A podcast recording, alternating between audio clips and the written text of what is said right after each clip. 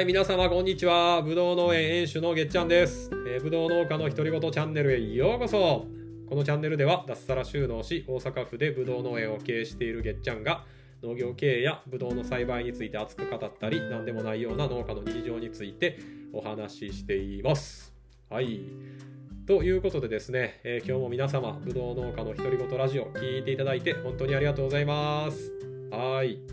えー今日はですね、えー初めてですね、えー税理士さんと契約をしました。はい。で、えっと、あのうちは、まあ、農園はねあの個人事業でやってるんですけども、まあ、新しくその農業生産以外の事業に関しては、えー新しく作った法人の方に移してやることにしたんですね。なので、まあ、法人と、え個人事業とどっちもあるんですけれども、え個人の方はですね自分でフリーっていう、え会計ソフトを使って、まあ、確定申告やってるんですけど一方で法人の方は、まあ、法人の決算ってなかなか、えー素人ができるようなあ簡単なものではなくてあの専門的な知識もいりますし、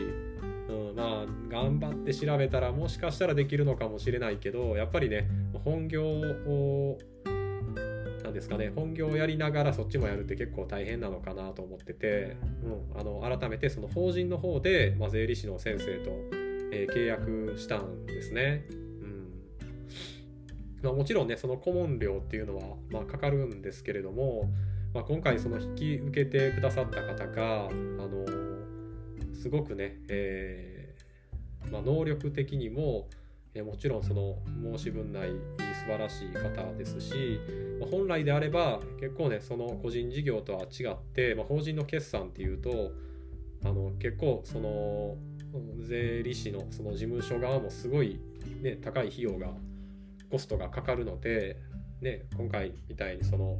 まあ、いくらかは言わないですけど、まあもっとね、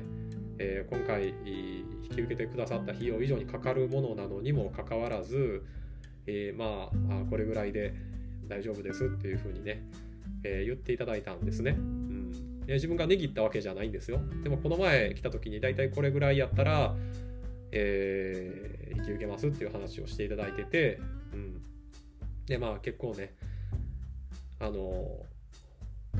こちらのことを考えてまだまだその法人の方でする事業があの小さいので、えー今はあの、まあ、ちょっとこのコストを抑えて、えー引き受けますっていうふうに言っていただいてねあの、まあ、すごく嬉しいなと思いました。であのまあ、うちの,、まあその法人以外でもその駆け出しのベンチャーっていうのはまだまだその売り上げがほとんど立ってなくて、えその顧問料をたくさん払えないような会社っていうのがね、まあ、結構あるっておっしゃっていて、まあ、そういう人からはそんな多くはもらってませんと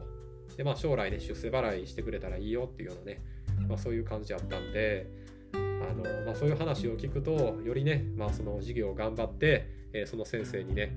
えー恩返しができるようになっていきたいななんて、えー思いました。はい。ね、なんかそういう、まあ、一人のその税理士の先生の、えー思いが、えーなんかこう自分をの背中を押してくれてるようなね、えーまあ、そんな気がしますね。なんかこう嬉しい気持ちもあるし期待に応えたいなっていう気持ちもあるし、えーこれからね、え頑張っていこうかなと思います。ということで、え今日はねちょっと短いんですけれども、ええまあ、自分のね人生で初めて、まあ、一人のね、え税理士さん、まあ、公認会計士の先生なんですけどと、まあ、契約ができましたということで、これからね今年1年またブドウのシーズンもそして新しく始める事業の方もねスタートしていくわけですけれども、えよりいい体制でね、え今年のシーズンに臨んでいけそうかなと思っております。はい、えーこのブドウ農家の独り言チャンネルではですね、農業経営とかブドウの栽培とか、えー、ブドウ農家の日常みたいなお話をしています、えーこういったトピックに興味ある方はチャンネル登録とかいいねしてくださいね。